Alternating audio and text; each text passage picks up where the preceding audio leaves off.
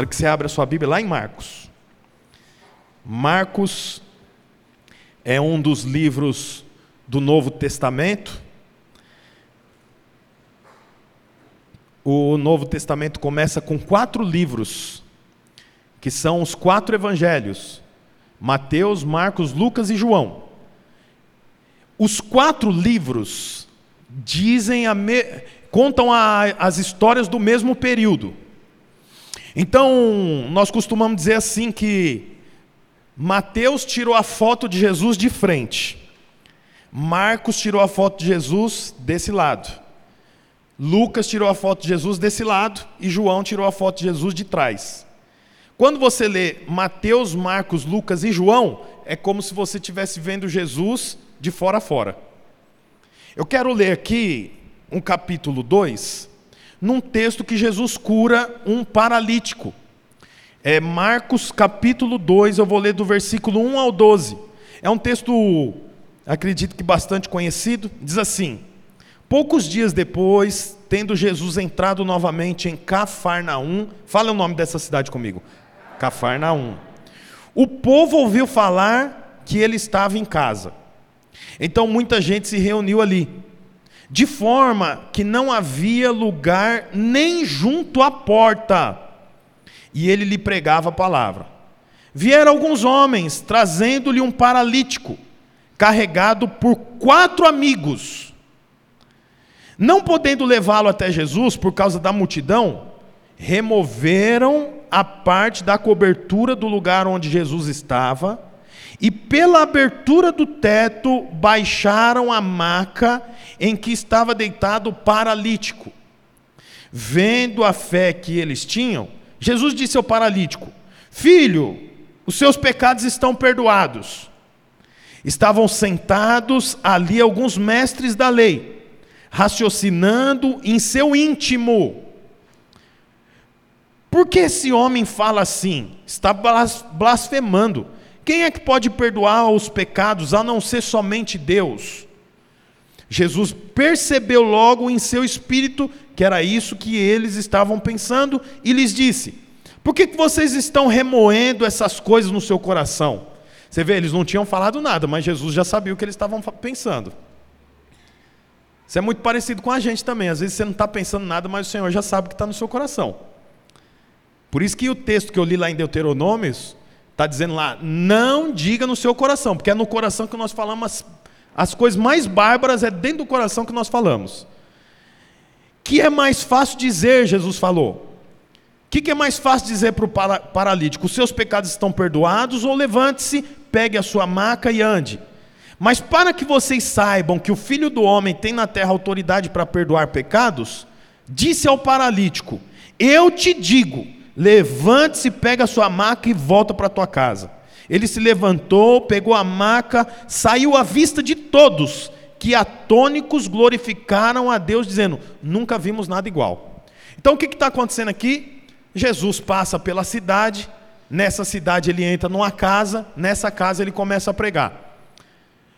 Um vai chamando o outro, igual está acontecendo com a gente aqui na nossa, no nosso culto. Quem aqui foi convidado por alguém? Levanta a mão. Aí, ó. Olha o tanto de gente foi convidado. Você foi convidado por alguém. Aí você veio.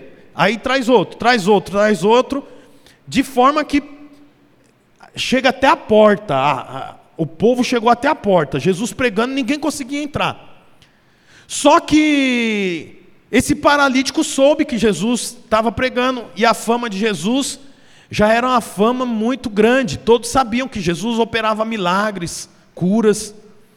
Então o paralítico convence, a Bíblia não diz, mas ele tinha quatro amigos. Isso é a bênção de ter amigo. Quatro amigos. Naquela época não tinha cadeira de roda, e mesmo se tivesse, era difícil de usar, porque as ruas lá eram com pedras, não tinha jeito de usar. Então os quatro amigos pegaram ele na maca. Por que quatro? Porque um em cada ponta ali. E eles falaram: vamos, vamos entrar dentro da casa. Chegou na, dentro da, na porta da casa, não dava para entrar. Imagino que dois mais com um pouco menos de vergonha, ó, oh, dá licença, dá licença, o rapaz é paralítico, dá licença, dá licença. Só que não, não andava, a coisa não ia. Voltaram para trás, e agora não dá para entrar. E o paralítico, não, vocês têm que me pôr lá para dentro, eu quero entrar. Mas não dá, está tá, tá obstruído, olha o tanto de gente que tem. E eles ficaram ali até que os quatro amigos falaram: só tem um jeito da gente entrar pelo teto. O paralítico falou: tá bom, vamos subir. Vocês vão me levar mesmo, né? Aí subiram, destelharam o espaço, Jesus pregando, daqui a pouco abriu um buraco, é como se estivesse acontecendo o culto, abriu um buraco, espera aí gente, o que está acontecendo aqui? Desce o paralítico no meio do culto. Aí Jesus olha e fala assim: Filho, seus pecados estão perdoados. A multidão ficou todo mundo olhando, mas tinha os mestres da lei, que eram os fiscais da religião, os fiscais da fé. Aí eles falaram: quem que é esse indivíduo aí para falar que o pecado de alguém está perdoado? Só quem perdoa é Deus. Eles não sabiam que Jesus era a expressão de Deus, era o Filho de Deus. Jesus olha para eles e fala: Eu sei o que vocês estão pensando. Igual agora, Jesus sabe o que você está pensando. Então pensa coisa boa de quem está pregando. Eu sei que vocês estão pensando. Vocês acham mais difícil dizer você está perdoado ou dizer para ele levanta, toma sua maca e volta para sua casa? Eles nem respondem, Jesus já emenda dizendo assim: para que vocês saibam que o filho do homem veio para curar, é o seguinte: você está perdoado e mais que isso, levanta, pega sua maca e vai embora. No meio do povo. De lá de cima ele já pula e cai de pé. Pega a maca e vai embora. E fica todo mundo assim, ó, olhando, meu Deus, o que, que aconteceu? Bom, essa é a história. Eu quero falar para vocês sobre quatro pontos dessa história. São praticamente quatro personagens. O primeiro personagem que eu quero falar é sobre os amigos. Os amigos aqui, no caso, é aqueles que levaram é, o paralítico até Jesus. Você sabe, tem gente que tem muitos amigos, mas poucos amigos para levar até Jesus. No decorrer da nossa vida, vai ter momentos que nós vamos estar como paralítico. Não fisicamente, mas às vezes essa pessoa está paralítico emocionalmente. Não consegue sair do ambiente que está emocional. Não dorme, não descansa, está sempre perturbado, pensando em suicídio, sem alegria pela vida, sem vontade de, de viver. É paralítico emocional. Alguém pode estar paralítico amorosamente. Por quê? Porque se decepcionou, foi traído, estava noivo, estava noiva, descobriu uma traição, a pessoa foi embora estava é, apaixonada, mas aí percebeu alguma coisa, acabou a paixão, o amor ficou, sabe, paralítico amorosamente. Tem outras pessoas que pode estar paralítico financeiramente. O salário não dá para pagar um mês. Recebe o salário, a Bíblia fala assim que é como se entrasse num saco furado. O dinheiro vai embora. Não consegue pagar nada não consegue ser generoso, dizimista, ofertante. Fala do encontro, até queria ir, mas eu não posso pagar, não tem como, e está vivendo uma pindaíba. Paralítico financeiramente. Quero dizer uma coisa para você: você pode ter muitos amigos, mas você tem que ter um amigo que te conduz para Jesus. Porque esse amigo, esses quatro amigos mudaram a história desse homem. Esse homem aqui, ele não podia ir até Jesus, porque a sua perna não se movia. Os músculos estavam atrofiados. A coluna vertebral estava paralisada. Como é que ele ia até Jesus? Ele até queria, mas não tinha jeito. Mas o bom é que ele tinha quatro amigos. Você sabe, não basta ter amigo, você tem que ter amigo que te leva para Jesus. Porque tá assim de amigo para te levar para prostituição. Você sabe, esses quatro amigos podiam falar para ele assim: rapaz, não dá para entrar aqui não, você precisa de ter uma descarga. Vamos para uma casa de prostíbulo que tem lá e nós vamos se divertir junto. Nós quatro vamos pagar a bebida para você, vamos pagar uma mulher para você se deitar, vamos, vamos se organizar para a gente se divertir. Mas você sabe, esses quatro amigos tinham uma boa visão. E eu quero te falar uma coisa: a visão determina a maneira que você vai viver. Esses quatro homens estavam ali e provavelmente esse que estava deitado na maca não conseguia nem ver o teto, mas os quatro olharam e falaram: dá para a gente levar ele por cima. Eram homens de visão. Você tem que relacionar com gente que tem visão. Eu já quero te antecipar. Se alguém te convidou para vir nesse culto, você tem perto de você um desses quatro amigos. Porque está cheio de gente querendo te conduzir para o erro. Está cheio de gente querendo ver você se dar mal. Mas o amigo que te convidou para estar aqui hoje, ele quer ver você próximo a Jesus.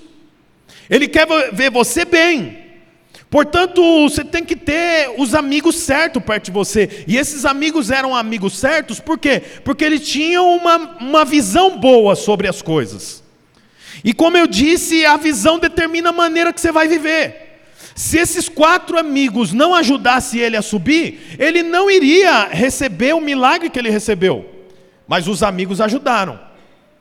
Você sabe, nós temos a célula. A célula é um grupo de pessoas que andam juntos, que um abençoa a vida do outro.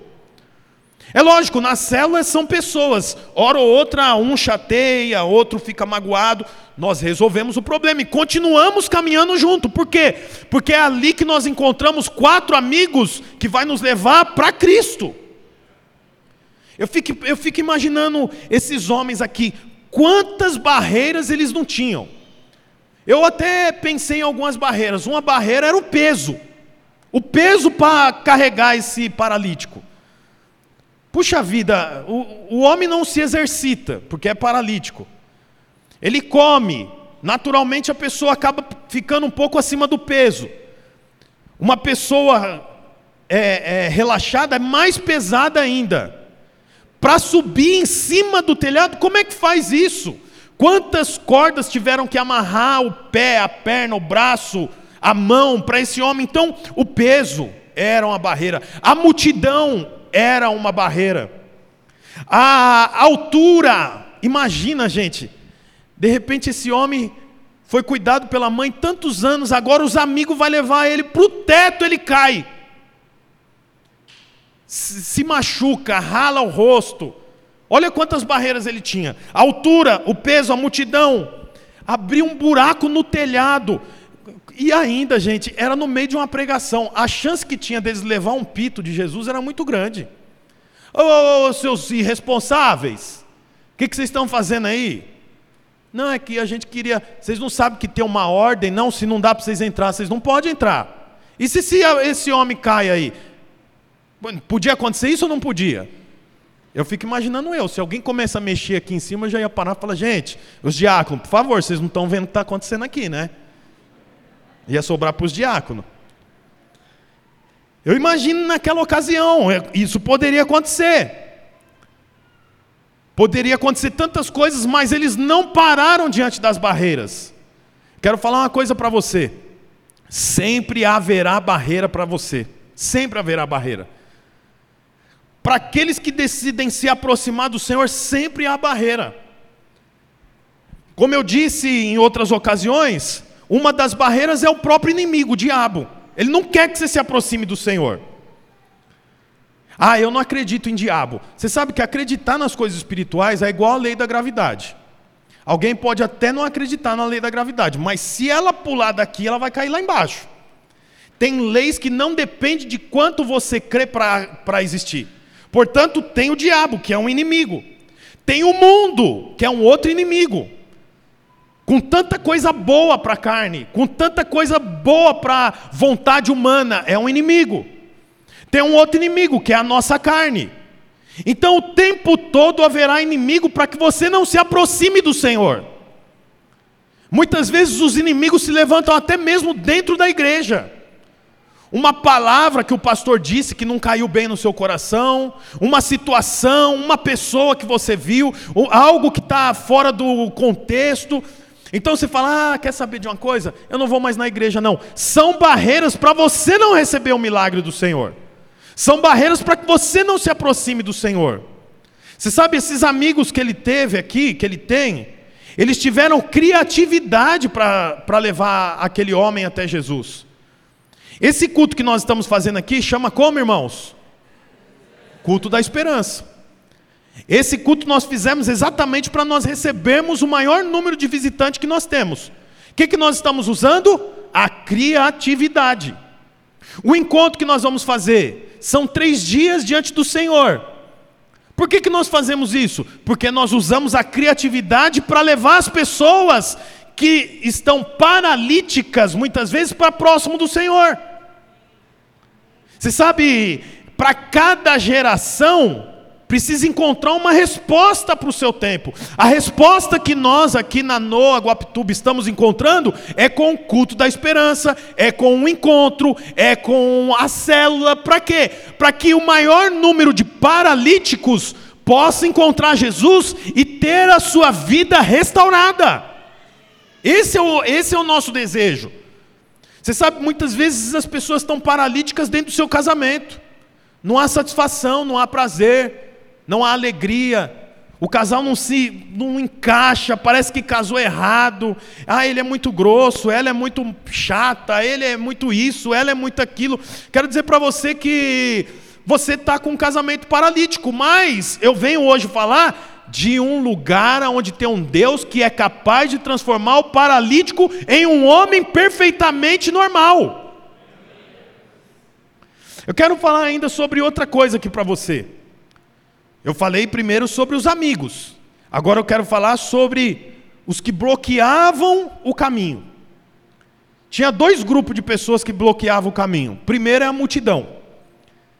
A Bíblia fala sobre Zaqueu. Quem conhece Zaqueu? Aquele da música. Como Zaqueu eu quero subir. Lembra? Zaqueu soube que Jesus ia passar na cidade dele. E ele queria ver Jesus. Quem não permitiu ele ver Jesus? Multidão. Ele teve que subir numa árvore. Aí Jesus estava passando embaixo da árvore, olhou e falou: Olha aí, um, um, pé, um pé de Zaqueu. Pode descer, eu vou ficar na sua casa.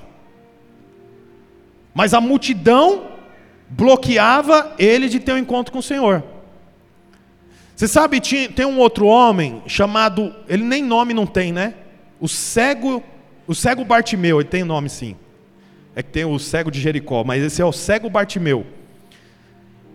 Ele era cego, mas ouviu dizer que Jesus estava passando perto dele. Como ele não via, ele começou a gritar: Jesus, tem compaixão de mim! Jesus, tem compaixão de mim! A Bíblia fala assim que a multidão mandava ele ficar quieto. Em outra ocasião, um homem foi até Jesus e falou: Jesus, a minha filha está doente. O senhor pode fazer alguma coisa por ela? Enquanto Jesus conversava com esse homem, a multidão veio e falou: Não incomoda mais Jesus, porque a sua filha já morreu. Você sabe, a multidão está o tempo inteiro querendo tornar a sua fé inútil. O tempo todo ela quer tornar a sua fé inútil. Você pode estar tá me ouvindo aí, você pode ter, de repente, participado de encontros lá atrás, ter ido muitos anos para a igreja, de repente até tocou instrumento musical, ou até pregou, e aí o diabo vem e fala para você: acabou, agora você não serve mais para nada. O tanto de coisa errada que você já fez, quero dizer para você que o tempo inteiro tem uma voz falando para você, para você paralisar. Quando não é o diabo, é a multidão. Muitas vezes é até a família. Você sabe, Jesus fez muitos milagres, mas na cidade onde ele nasceu ele não pôde fazer nenhum. Sabe por quê? Porque quando Jesus ia fazer um milagre, a turma começava a falar assim: esse aí não é o filho de José, irmão de Tiago, aquele menininho que ficava correndo por aqui. Eles não atribuíam fé a Jesus. Jesus não pôde fazer um milagre onde ele morava, nem no meio da família. Muitas vezes a sua família te atrapalha de servir a Deus. Ei, já vai para a igreja, o que, que você vai fazer nesse negócio de encontro? Vai voltar aí igreja? Não, eu achei uma igreja boa, chama Noa, lá no Guapituba, o pastor é muito legal. Aí o pessoal fala assim da família: Deixa eu te falar, nós somos católico. Você não é crente, não. Para com essa bobeira de ficar indo dar dinheiro para pastor. Para com essa história de ficar gastando isso aí. Não vai mexer com nada disso, não. Quero dizer uma coisa para você: o tempo todo a multidão quer afastar Zaqueu de Jesus, o cego Bartimeu da cura, esse homem aqui, esse paralítico da cura, o que precisava da cura para a filha, o tempo inteiro, a multidão é um problema. É por isso que nós andamos no sentido contrário da multidão. Tinha uma música que falava isso, que nós andamos no sentido contrário. Por quê? Porque nós cremos no Senhor, nós não esperamos resposta da política. Nós não esperamos resposta do dinheiro. Nós não esperamos resposta da, do governo, nós esperamos resposta do céu. Nosso negócio é com o Senhor. Você precisa crer nisso. Eu falei que tinha duas, duas é, dois bloqueios para que ele chegasse até Jesus. O primeiro é a multidão e o segundo eram os religiosos. A Bíblia chama de mestres das, da lei. Eram os fiscais da religião. Eles ficavam assim: nossa, como é que pode descer pelo teto? Que absurdo. Agora esse aí vai falar: seus pecados estão perdoados. Ele não tem autoridade para fazer isso. Ele nem fez o seminário, não fez nenhum curso da sinagoga. Como é que pode? Não, isso está errado. É importante que você saiba, irmão, que a religião não tem poder para te levar para próximo do Senhor, a religião só te leva para distante do Senhor. É a multidão e os religiosos. O Senhor não está preocupado com as com a liturgia, o Senhor está preocupado é com aquele que necessita. Um homem descer pelo teto é a liturgia sendo quebrada. Você sabe, aquele homem não desceu de uma hora para outra, eles começaram a destelhar o barulho. O Jesus que estava pregando teve que parar um tempo para ver o que, que eles iam fazer. Quebrou totalmente a liturgia do culto. Quero falar para você que, se for necessário, o Senhor quebra a liturgia para te alcançar. Ele quebra a liturgia para que você saiba que Ele é Deus e que Ele te ama. Você sabe, tem outra coisa que eu quero falar aqui. Eu falei primeiro sobre os amigos, depois sobre os bloqueios da multidão.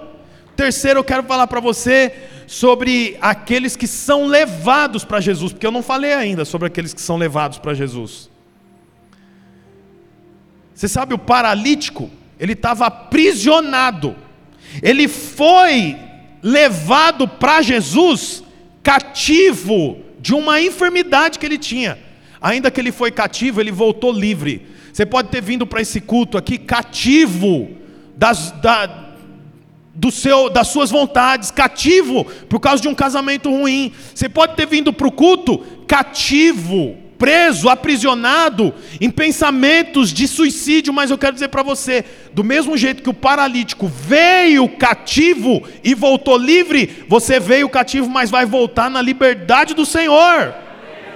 Você não precisa ficar com medo. O paralítico foi carregado. Olha isso o paralítico foi para Jesus carregado, mas ele voltou de Jesus carregando. Ele não voltou carregando? Porque Jesus falou: pega a sua maca e volta. Ele foi carregado, mas ele voltou carregando. Do mesmo jeito você, você pode ter vindo carregado. Alguém pode ter te trazido no laço. Ah, culto de manhã. Ah, vamos lá para ele parar de chamar a gente, ficar convidando, convidando, convidando, convidando. Vamos logo com ele. Vamos, porque depois o pastor percebe que a gente não foi, já vai mandar mensagem para nós. Senti essa falta. Então vamos logo nesse culto. Você veio carregado, mas eu quero dizer que você vai voltar para Jesus carregando. Carregando outras pessoas, levando outras pessoas para Jesus, carregando a sua salvação, carregando aquilo que te prendia. O Senhor te dá a liberdade. O, o paralítico, foi buscar uma bênção. Qual era a bênção que ele foi buscar? Qual era a bênção? A cura. Ele voltou com duas bênçãos. Foi perdoado dos pecados e a cura no físico. Ele foi atrás de uma, o Senhor deu o dobro. Quero dizer para você que entrou aqui nessa manhã, você pode ter vindo atrás de uma, mas o Senhor vai fazer você voltar com duas. Mais do que você esperava. Porque essa é a prática de Jesus. Jesus dá o dobro.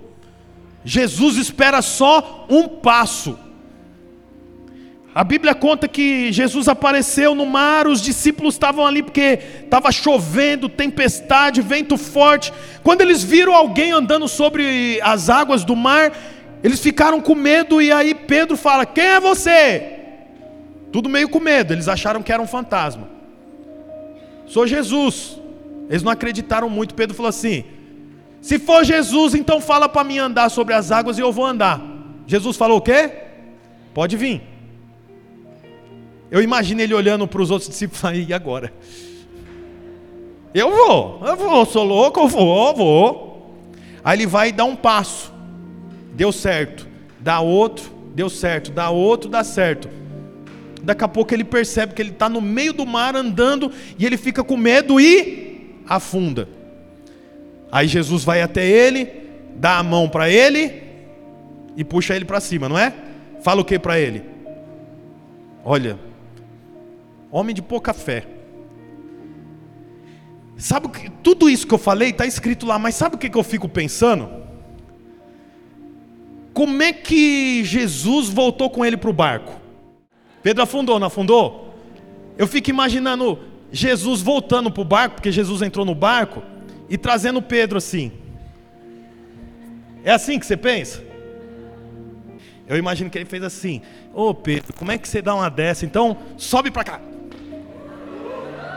E eles voltaram andando. Eles voltaram andando para o barco. Ele não veio arrastando Pedro. Aí, ó, os discípulos, ó, o homem de pouca fé aí, ó, e água batendo no rosto dele. Ó, Desculpa, gente. Não dá para imaginar Pedro nessa situação. Pedro trouxe ele. Mas Pedro teve que dar um passo. Você tem que dar um passo. Porque você pode estar vindo atrás de uma bênção. O Senhor tem o dobro para te dar, mas tem que ter um passo. O passo de fé chama, o passo se chama fé. E eu quero já aproveitar e dizer que você pode não ter fé, mas o amigo que te chamou tem fé por você. Aquele homem estava deitado na maca, impossibilitado de fazer qualquer coisa. Mas você sabe, aqueles outros amigos dele tinham fé por ele. Quem te chamou para estar tá aqui hoje tem fé por você, por isso que você está aqui. O Senhor, Ele trouxe você aqui para que você ouvisse essa palavra, para que você tivesse uma vida alterada. Por último, irmãos, o último, falei sobre os amigos, sobre a multidão, sobre aquele que foi levado até Jesus.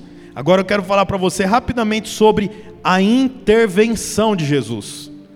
Jesus não só curou aquele homem, Jesus deu para aquele homem esperança. Jesus não fez com que ele voltasse apenas ao movimento das suas pernas. Jesus deu para ele vida.